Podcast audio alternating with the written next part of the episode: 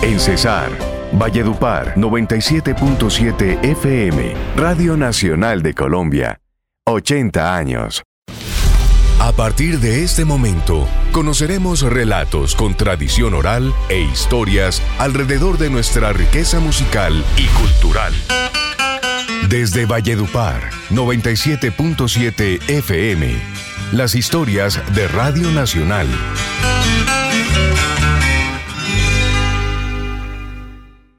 ¿Qué es lo que luce en mi cabeza?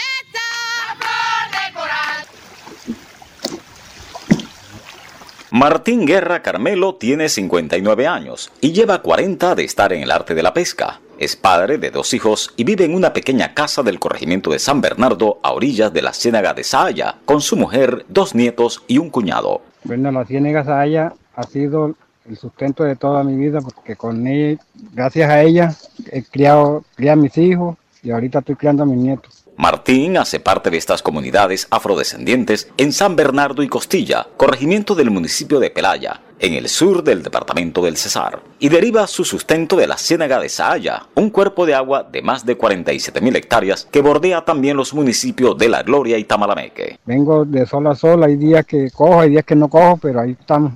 Aquí ya no abundan el Boca Chico, la Mojarra Varilla, el Moncholo y la Arenca. Estas comunidades siguen esperando la intervención de las autoridades ambientales y agrarias para proteger el complejo hídrico. Vea, la, la ciénaga está bastante seca, contaminación no tiene, pero no tiene nada de pescado. Ahí sale una pescada en el día de, hoy, de 6 de la mañana a 3 de la tarde y coge por ahí 10, 8 pescaditos. Es lo único que se coge. Estas comunidades afrodescendientes y pescadoras de Pelaya fueron afectadas por el conflicto armado de los últimos 25 años por la presencia de guerrillas y paramilitares. Según registros oficiales, 11.000 personas fueron desplazadas en esa disputa y el proceso de restitución de tierras va muy lento. La ciénaga está solitaria. También la cuarentena por la pandemia del coronavirus se nota acá. Debido a la, pandemia y todo eso, pues de aquí nosotros no hemos- como pescadores no hemos recibido ayuda de ninguno, de nadie. Y necesitamos lo que es comida y implementos para la pesca que no tenemos. En la ciénaga de Saaya, la vida continúa y Martín seguirá pescando bocachicos y sueños. Soñamos con tener una vivienda digna y que por medio de la Asociación de Pescadores se genere proyectos que vayan encaminando al desarrollo sostenible de nuestra comunidad pesquera.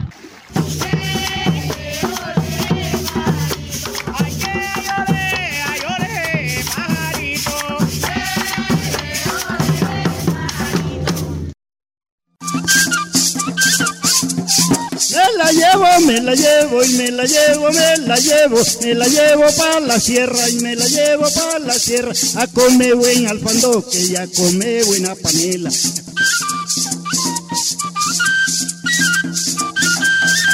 Música de gaita que nos lleva al universo cancuamo en la Sierra Nevada de Santa Marta. Dos voces. mi vida como agricultor desde niño porque soy hijo de padres agricultores. Ellos tenían una finquita de, de café, entonces fui a, aprendí con desde niño la, la agricultura y a pesar también como también mi padre era músico, siempre la música la escuchaba en mi casa porque él era músico y en mi casa siempre estaba la parranda. Yo nací en un pueblecito que se llama Chemesquemena, a orillas del río Guatapurí. Dos generaciones. Claro que los sábados y domingos, porque los días de la semana estaba, estaba allá en la, en la parcela, donde tenemos el sembrado de café, de guineos. El maestro Toño Villazón, un viejo músico tocador de gaita, dejó de cultivar café para llevar su arte muy lejos de Atanques. Ya como agricultor, este, la finca de café, al morir los padres, se vendió y se acabó eso. De pronto tengo una parcelita donde vivo trabajando ahí, sembrando guineos, yuca y cultivo así de para coger. Y el joven Solón Arias, ingeniero agroindustrial que ha estado en varios países, hablando sobre el café orgánico cancuamo. Estuve en El Salvador en una- un evento que se llama Lesto Coffee. Nos invitaron a participar y estuvimos ahí también con otros grupos de, de líderes de diferentes lugares en el mundial, compartiendo de toda la experiencia que nos ha generado estar en esta industria al frente de, procesos productivos con comunidades, donde básicamente compartíamos que eh, el verdadero negocio del café está en, vender, eh, digamos, cafés diferenciados por la taza, que no es más que otra cosa que apostarle y apuntarle a la calidad del café, teniendo claro todo el trasfondo social, cultural y ambiental que puede haber detrás de un proceso productivo con de. Y cuando el agua caliente desprende una rica fragancia a los granos tostados del café de la Sierra Nevada, la gaita sigue sonando en las orillas del río Guatapurí y Toño Villazón y Solón Arias, cada uno marcha por su ruta, pero eso sí, unidos por el sabor del café cancuamo.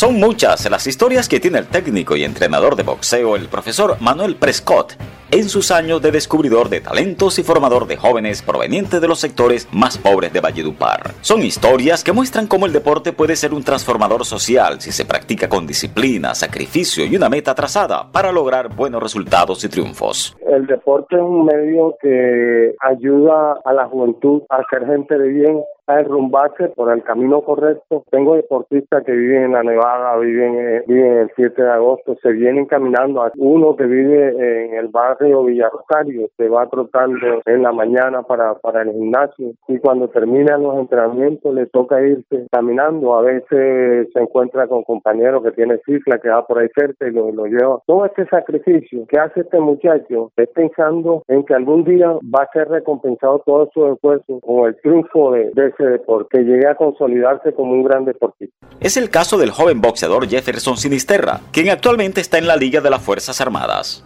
Es Jefferson Sinisterra, le decían el Sombra, un muchachito de la calle, andaba haciendo travesuras, vivía por allá por el 9 de marzo, por allá por Pescadito, por allá metido. La mamá trabajaba en la calle, no tenía papá, eh, y ese muchacho llevamos un programa de voceo al barrio del Carmen, que era de voceo al parque, y ahí le dábamos oportunidad a los muchachos que quisieran montarse a, competir y él se montó. Tiempo después de comenzar su proceso como boxeador, Sinisterra salió con su familia de la margen derecha del río Guatapurí hacia las torres de Lorenzo Morales, otro sector en el sur de Valledupar. Por medio del museo consiguió la, la casa ahí en, el barrio, en las torres. La alcaldía le, le, hizo las vueltas y, se le dio casa porque tenía una casita que se le caía de tabla ahí por, ahí por la margen derecha del río y gracias al museo consiguió su casita y, y está juicioso.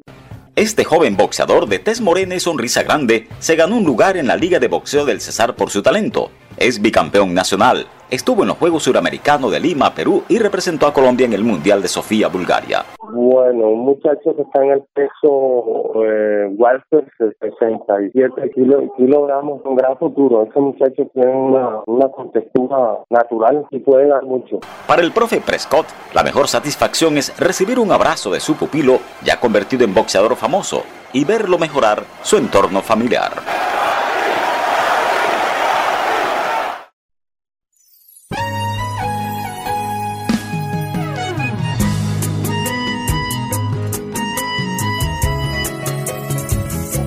Estaba a punto de viajar a Lima, la capital del Perú, para reencontrarse con su esposa y conocer a su hijo recién nacido, cuando fueron cerrados todos los aeropuertos debido a la pandemia del coronavirus. Y no me fue posible, ya posteriormente pues cerraron las fronteras aquí también, a la espera de que todo esto pase y pueda reprogramar mi pasaje, mi vuelo y, y comprar otros si toca, porque esto está bastante complicado.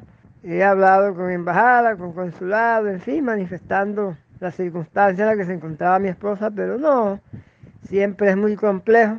Eh, me resigné y bueno, eh, gracias a Dios lo que más me, me, tenía preocupado era el hecho de que ella iba a, ser internada, le iban a practicar su cesárea. El 3 de abril le practicaron cesárea y nació Adiel, se llama, nació mi hijo. Y bueno, gracias a Dios, todo bien.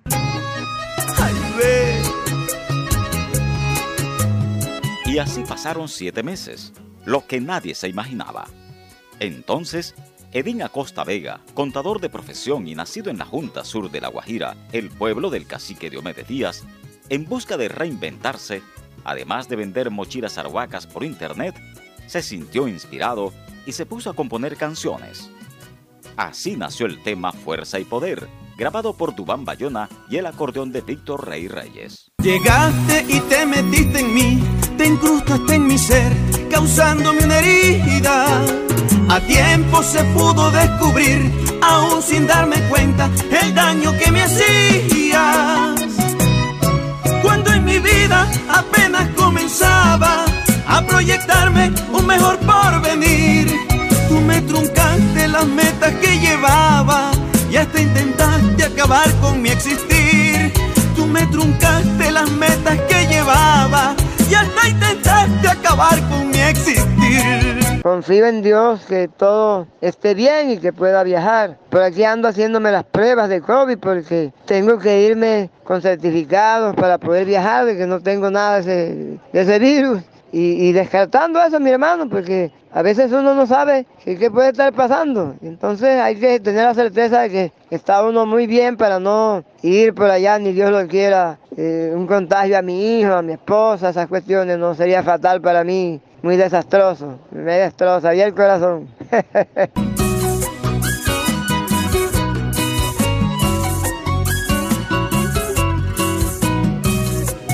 Mientras su canción alza el vuelo en busca de conquistar a los amantes del vallenato y de los críticos, Edín aún no ha podido viajar a Lima y sigue a la espera de que la aerolínea le reprograme el vuelo para ver a su hijo y a su esposa peruana.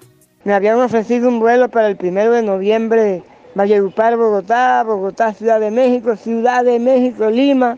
Y bueno, voy a ver si aún sigue vigente ese vuelo, porque no hay otra opción de momento, posiblemente lo tome. Una historia de fuerza y poder. Cómo de la adversidad nace y florece la creatividad.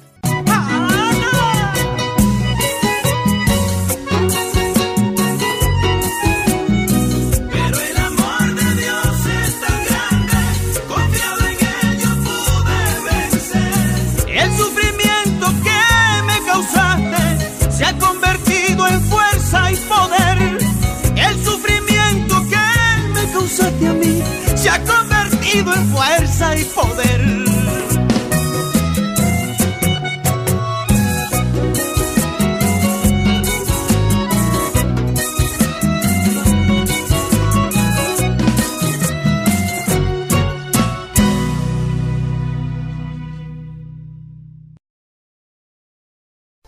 Recuerdo que Jaime Molina, cuando estaba borracho,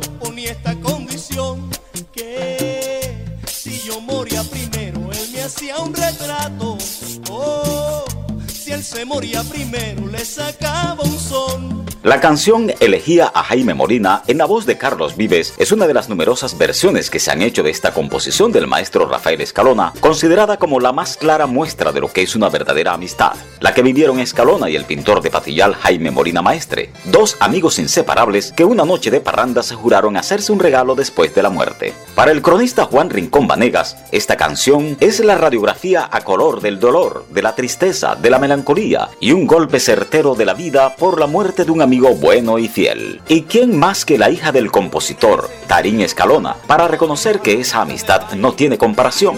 La profundidad de la amistad entre Escalona y Jaime Molina es el verdadero valor de la amistad. Escalona dice, a mí me enseñó Jaime Molina cómo es que se quieren los amigos, cómo se quieren los amigos, los amigos se quieren con sinceridad, los amigos se quieren con hermandad, los amigos se quieren con el corazón y ese es un legado que nos dejó Escalona y que nos dejó Molina, un legado para las futuras generaciones, para nosotros, los hijos de Escalona, los hijos de Molina, para nosotros, los vallenatos. Y mira que los vallenatos nos queremos, ese es el verdadero sentido de la amistad, esa es la verdadera herencia de la amistad que ellos sembraron en nuestros corazones. A dos amigos que se amaron con el alma, a yo Y él cuando estaban bebiendo le decía a mi papá, oye tú, es, eh, pichón de compositor, ¿tú qué te crees? Eh, Beethoven. Entonces mi papá le decía a él, Da Vinci. Entonces, pero y él le decía las cosas a la gente en su cara y a mi papá también. Él a mi papá creo que fue la persona que más le dijo las cosas como las pensaba y mi papá nunca se ofendió. ¿Viste lo que es el valor de la amistad y de la hermandad? Yo creo que esa es la mayor herencia que ellos nos pueden dejar a nosotros. Y así como la mitología griega tiene a su Homero y los paradigmas de valores como el esfuerzo, la perseverancia, en el folclore vallenato tenemos nuestro escalona y el valor de la amistad tiene su máxima expresión en elegía a Jaime Morina. Ahora prefiero esta condición que él me hiciera el retrato y no sacarle el son. Ahora prefiero esta condición que él me hiciera el retrato y no sacarle el son. Un homenaje sencillo para los pintores artistas del valle. Allá en Fonseca donde brilla la luna, entre Cardón y Tunas suena un acordeón. Allá en Fonseca donde brilla la luna, entre Cardón y Tunas suena un acordeón. Canta la vida de un pueblo y sus montañas, llanuras y mujeres de noble Cuando en 1974 los hermanos Zuleta grabaron esta canción del compositor José María Chema Gómez dedicada a Fonseca, en La Guajira se vivía la bonanza marimbera. Llegaron después los desplazamientos de campesinos, asesinatos y amenazas por parte de grupos paramilitares vinculados con el narcotráfico. La serranía del Perijá es el epicentro porque une el nororiente del Cesar y el sur de La Guajira con Venezuela, por donde hacían presencia las organizaciones guerrilleras FARC y ELN. Y así transcurrió el tiempo hasta que en el 2016 se firmó el acuerdo de paz y en el 2017 se produjo la desmovilización y desarme del bloque Martín Caballero de las FARC. Y hoy los excombatientes están ubicados en su zona de concentración y reincorporación en las veredas de Pondores y Tierra Grata. ¿Y qué significa la emisora de paz de Fonseca para Marcos Guevara, del componente FARC? A buen momento llega la implementación de estas emisoras que se acordó en La Habana para el tema de difusión, tema de hacer pedagogía de paz, dar a conocer a, a la gente todo lo que está sucediendo en materia de implementación y en este caso pues en Fonseca, en La Guajira y esta emisora pues ratifica el compromiso de ambos componentes, tanto FARC como gobierno, en materia de implementación del acuerdo y su cumplimiento. También significa visibilidad para las comunidades indígenas, como lo plantea la vocera Guayú Olimpia Palmar. Como una abertura de nuevos espacios para la visibilización y fortalecimiento de nuestra identidad, estamos ante una sociedad de paz que construye la paz, que cree en la paz y a través de la palabra manifiesta la paz. ¿Y qué representa para una oyente totalmente urbana, habitante de Fonseca como Gladys Buitrago? Me encanta que esté esa emisora en, en nuestra región. Me alegra mucho saber que vamos a estar en más comunicación y vamos a estar más informados en La Guajira y a nivel de Fonseca. La emisora de paz de Fonseca en La Guajira es entonces para cantar la vida de un pueblo, gente de noble corazón en medio de llanuras y montañas. Allá en Fonseca donde brilla la luna, entre cardón y tunas suena un acordeón. Canta la vida de un pueblo y sus montañas, llanuras y mujeres de noble corazón. Canta la vida de un pueblo y sus montañas, llanuras y mujeres de noble corazón.